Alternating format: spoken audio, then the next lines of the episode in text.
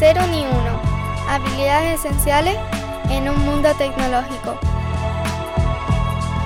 Un podcast dirigido y presentado por Carlos Lee y editado por Rudy Rodríguez. Este programa es posible gracias a LeanMind.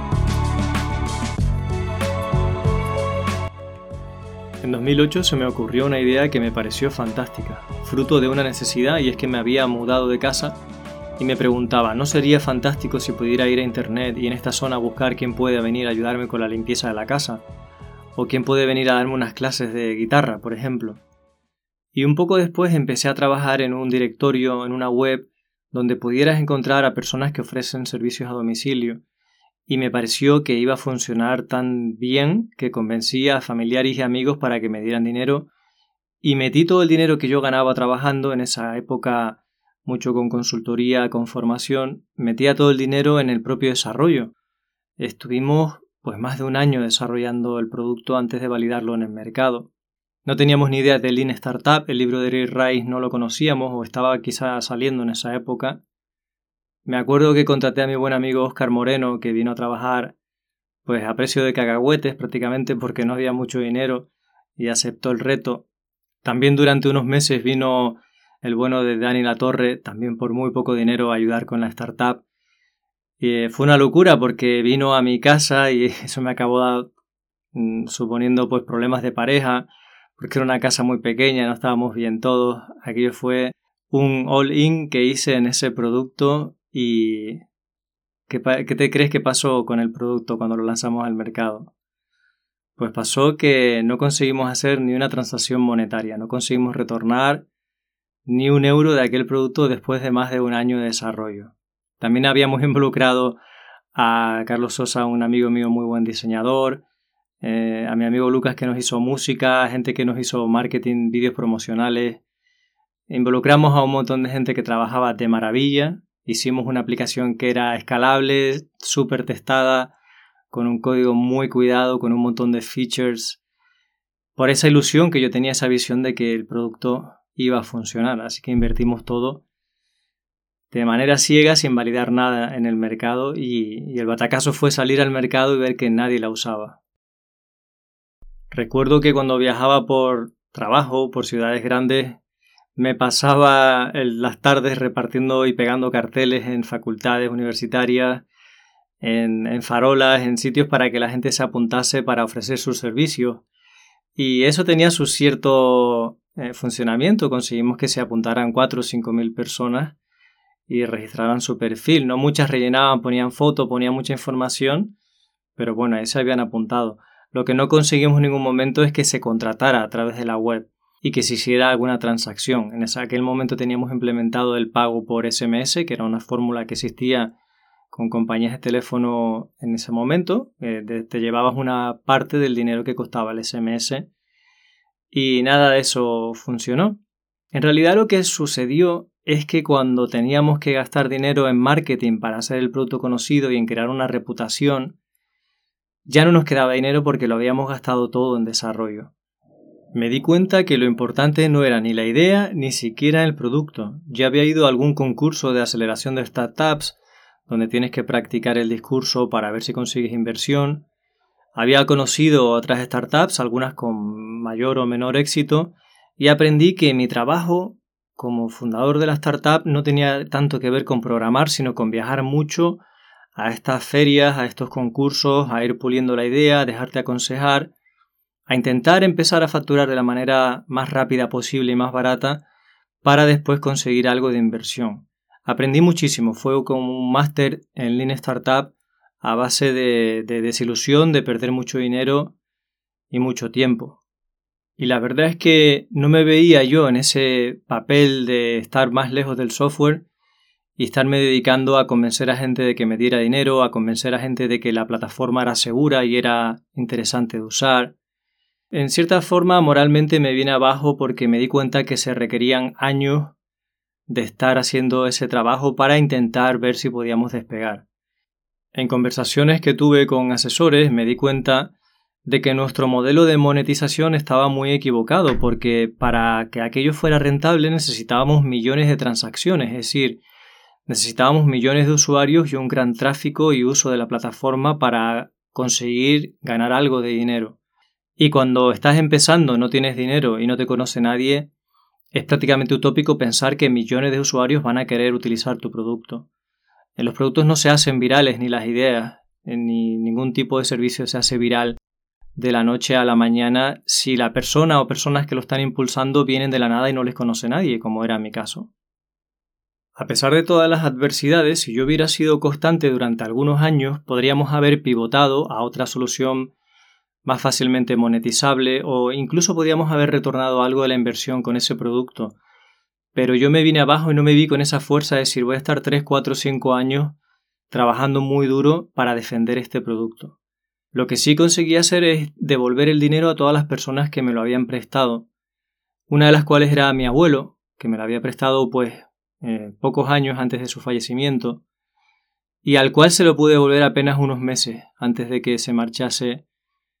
Para mí fue muy emotivo poder decir a mi abuelo, toma, te devuelvo tu dinero eh, antes de que falleciera, porque lo otro me hubiera sentado bastante mal. Él había puesto fe y confianza en mí, me había dado ese dinero, yo le había dicho que era un préstamo, no una inversión a fondo perdido.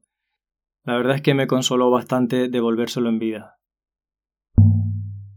Dos años más tarde volví a desarrollar un producto, pero esta vez con mucha menos ambición que el anterior. Era un pet project, lo hacía para practicar mis habilidades de programación fuera del horario de trabajo y además era un producto que usábamos en el trabajo, era una especie de herramienta de comunicación y de gestión de tareas y de sincronización de reuniones y de pair programming porque era para el equipo en el que estábamos trabajando con Stream Programming y esta herramienta en el remoto nos ayudaba.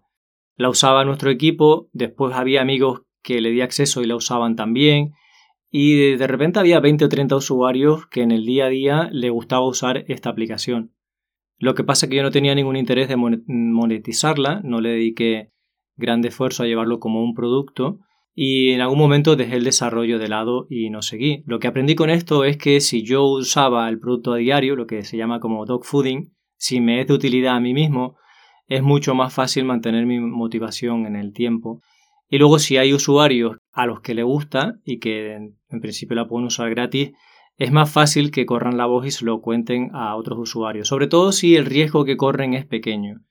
Si lo comparo con el producto anterior donde tenían que confiar en una persona desconocida en una plataforma desconocida para que vinieran a su casa y además hacer un pago. Esta otra herramienta donde no había nada que perder, donde nada podía salir mal porque lo estabas usando con tus compis de equipo, el factor confianza lo tenías resuelto, no tenías una barrera de entrada para confiar en la aplicación. Así que también aprendí este aspecto de lo que son los productos digitales. Si hubiera tenido constancia y este producto para equipos de desarrollo lo hubiera mejorado mantenido evolucionado, lo hubiera promocionado en eventos de software, lo hubiera hecho publicidad, creo que es un producto del que se podía haber sacado una rentabilidad. Pero en ese momento yo no me veía de nuevo defendiendo, dedicándome tanta energía a un producto digital y ahí paré. Entonces el factor constancia fue el que me faltó para que ese producto fuera rentable. Cuando estás creando un producto digital desde cero, debes de gastarte a ser posible 0 euros en el desarrollo de software. Es decir, hazlo tú de la manera que puedes sin contratar a gente, como buenamente sepas, y si consigues tener una masa relevante de usuarios, o consigues empezar a facturar algo de dinero, o consigues algo de inversión, ahí es cuando puedes plantearte crecer algo más y tener más ambición e incluso arriesgar un poco más. Pero uno de los aprendizajes que yo he tenido es que no debes poner el 100% de tu dinero en el desarrollo de un producto cuando partes de la nada. Ahí fuera hay un montón de gente con mucho dinero que quiere invertir en proyectos y que sus inversiones no van a poner en riesgo su cartera, su cuenta bancaria, porque te dan una cantidad que para esas personas no es representativa. Van a invertir en 100 empresas más, lo que te dan a ti, si no funciona, no les va a hundir, de hecho asumen bastante que no les va a funcionar. Así que construye a ser posible un MVP con cero gastos, cero euros, consigue algo de usuarios, algo que te dé credibilidad para que quieran invertir en tu producto, para que se vea el potencial y a partir de ahí que sean otras personas las que intervengan. También esas personas probablemente tengan interés en conectarte, en que vayas a concursos, a lanzaderas, en dar visibilidad a lo que estás haciendo porque en cierta parte se están arriesgando contigo también. Ya ves que lo importante no es ni la idea ni el producto que desarrolles inicialmente. Lo importante son las personas que están desarrollándolo, su actitud y el potencial a futuro que puede tener ese producto. Si tú lanzas el producto tienes que pensar y estar dispuesta o dispuesto a que en los próximos cinco años vas a trabajar de sol a sol. Si lo que te gusta es programar, vas a programar más bien poco y vas a estar con la maletita dando vueltas yendo a contar tu producto en diferentes ferias, haciendo un montón de marketing, aprendiendo de marketing y ventas, convenciendo a la gente de que tu producto es bueno. Y te vas a encontrar un montón de veces que la gente te rechaza. Lo que más habitual es que no creen en tu producto, que te dicen que no, que no lo quieren usar. Son dificultades. Así que esto no es eh, ideal para una persona que a las primeras negativas ya se pueda venir abajo y no quiera seguir con el producto. Se necesita, en mi opinión, una voluntad de hierro, una confianza ciega en, uno mismo y en lo que está creando, ser incansable, incombustible y saber que en dos, tres años al menos probablemente no veas nada de euros de retorno y tengas que vivir, pues mal vivir, con poco dinero, eh, en condiciones como vive muchísima gente que emprende con productos pues muy precarias para poner todo el tiempo y la energía en sembrar eso que tarda pues varios años en florecer, si es que florece. Y esa incertidumbre hay que tenerla también aceptada porque lo más probable es que no funcione y aún así hay que poner una energía titánica porque es la única manera de que pueda funcionar. Con los años yo me he encontrado cómodo creando empresas de servicios y manteniéndome constante al frente de la empresa de servicios y conforme pasa el tiempo y más aprendes, estás más en una posición de confort donde es un poquito más fácil. Pero ahora si me dijeras, monta un producto digital, digo, tendría que hacer una cosa o la otra. No puedo mantener mi empresa de servicios y de verdad llevar un producto digital adelante porque todo mi tiempo tendría que estar destinado al marketing y la venta del producto, a darlo a conocer a la gente, a estar viajando constantemente. Y eso sería totalmente incompatible con gestionar la empresa de servicios que gestiono a día de hoy. De hecho, conozco empresas, amigas, que son también de servicios y que siempre sueñan con un producto, claro, porque el coste marginal de venta de un producto que funciona es cero. Es decir, una vez que tienes un software hecho que se vende bien, venderlo a más personas no tiene mayor coste, solamente es beneficio. Bueno, hay un cierto coste de computación, de cloud y demás, pero digamos que tiende a ser el coste marginal. Y por eso todo el mundo sueña con un producto. Dice, bueno, una vez que se venda bien y haya unos clientes recurrentes que paguen eh, una cuota anual o mensual, esta va a ser la vida más cómoda que podamos tener. Y lo que pasa es que llegar ahí son muy poquitas personas las que llegan ahí. Y muchas se quedan en el camino y pierden años de vida y salud, porque conozco gente que ha emprendido y ha terminado pues muy mal de salud, que ha perdido todo, que le ha costado un divorcio, ha perdido una casa. Mm, porque es difícil saber en qué momento parar a veces, porque como se requiere esta convicción tan fuerte de que te va a funcionar bien, mm, saber en qué momento tienes que parar no es nada fácil. Las habilidades que tiene que tener una persona que emprende con un producto digital son muy variadas. Es muy importante que se comunique bien, que tenga buena presencia, que transmita confianza y cercanía a la gente. Y, por supuesto, todo lo que tenga que ver con hacer bien marketing, ventas y el trabajo técnico, porque al principio tiene que crear el producto esta persona si no tiene dinero para que se lo hagan. Y mi consejo es que en las primeras fases eh, no le pagues a una empresa de software para que te haga el producto. Lo digo porque de vez en cuando nos llega alguna propuesta de alguna startup que tiene cero dinero para invertir, que son dos o tres personas eh, amigas que se han reunido y tienen ilusión por un proyecto y pretenden contratarnos el desarrollo. Y siempre lo que les digo es, tú necesitas que ese dinero lo emplees al 100% en publicidad, eh, no en la construcción del producto. Hazlo como puedas, utiliza herramientas low code, no code, eh, aprende a programar. Tenemos el caso de John Green, que estuvo en el podcast donde hablábamos sobre el inglés eh, John tiene una historia espectacular y es que aprendió a principios de los 2000 a programar algo en PHP leyendo revistas y de forma totalmente autodidacta y montó una página de compraventa de vehículos que se llamaba Tener Coche porque lo hacía en Tenerife y esa página se convirtió en la más conocida en 2003 o 2004 o así de, de compraventa de coches en Tenerife. Luego lo amplió a casas y se llamaba Tener Todo.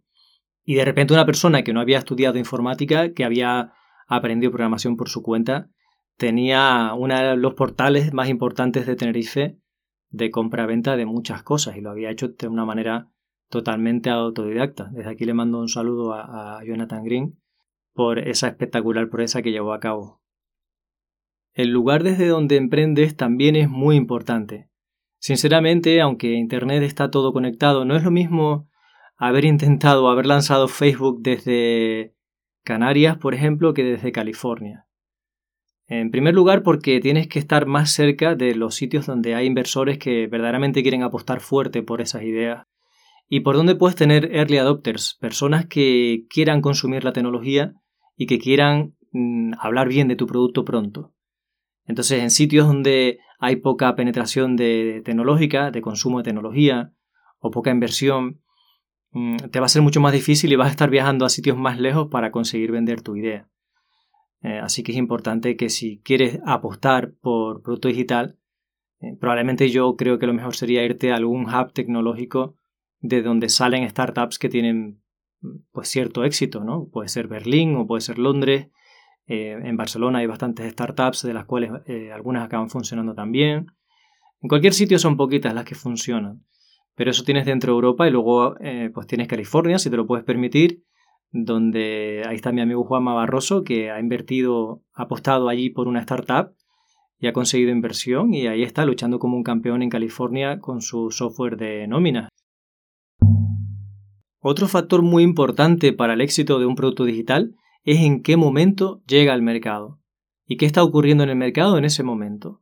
¿Cuáles son las oportunidades que hay? Ahora mismo, cualquier cosa que tenga que ver con inteligencia artificial es más interesante para ojos de inversores porque es lo que está en hype, es lo que está en auge y probablemente va a estar eh, para quedarse durante mucho tiempo la IA.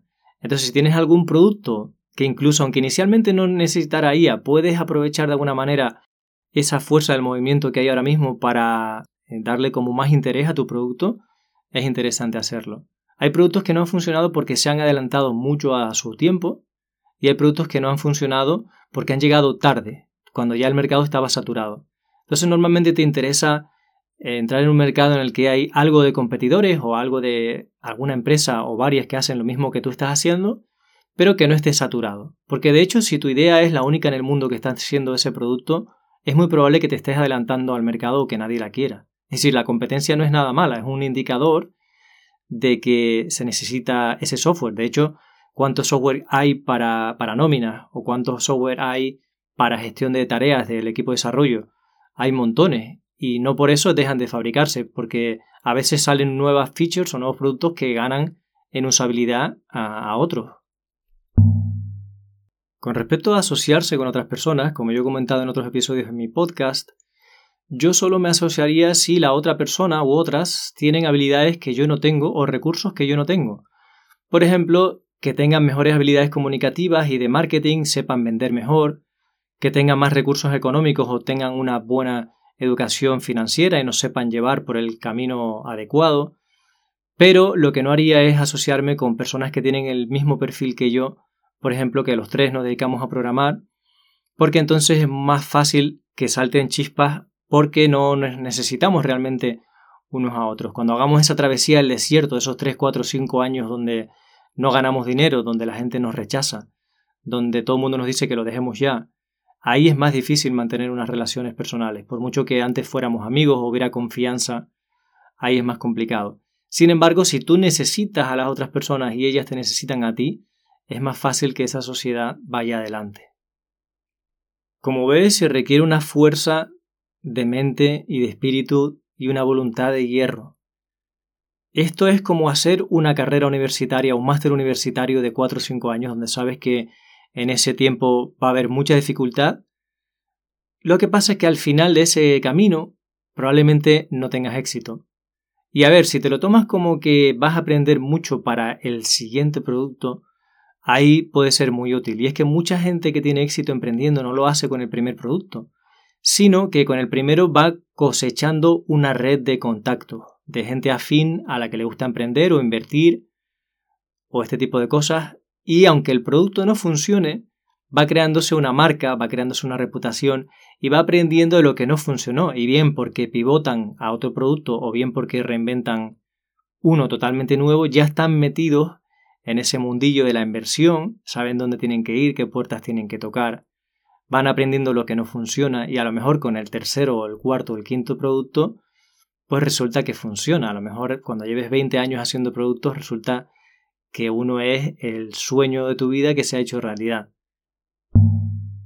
Como verás, en un país como España, donde el sueño español es tener un puesto vitalicio de funcionario en el Estado español, ser emprendedor es especialmente difícil, sobre todo de producto, que es algo que aquí se hace poco, y que vas a tener a todo el mundo diciéndote que es una locura, con lo cual mentalmente vas a necesitar todavía más fuerza, o quizá que te marches a un sitio donde tu gente que te rodeas pues sea más inspiradora y más de darte apoyo y ánimo, y no tanto decirte que te pongas a estudiar una posición. No es mi intención ser negativo con este episodio del podcast, sino más bien ver cuál es desde mi punto de vista la realidad, a qué te vas a enfrentar y a qué te vas a exponer si quieres emprender con un producto digital. No pretendo que nadie se desmotive, sino que se pregunte cuáles son sus motivaciones para emprender y que sepa qué hace falta toda esa fuerza y que probablemente la única meta que haya en el camino sea la del, crecimiento y la satisfacción personal, que no es poco, que no es poco. Es decir, eh, cuánto vas a crecer enfrentándote a la negativa y a los momentos duros que se te van a plantear.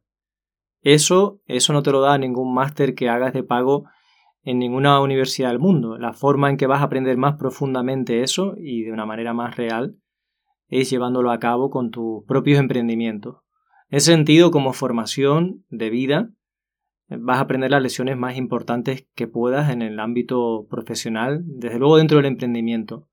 Así que para tu crecimiento propio es eh, fantástico. Mi último consejo es que no te endeudes o que lo hagas lo menos posible.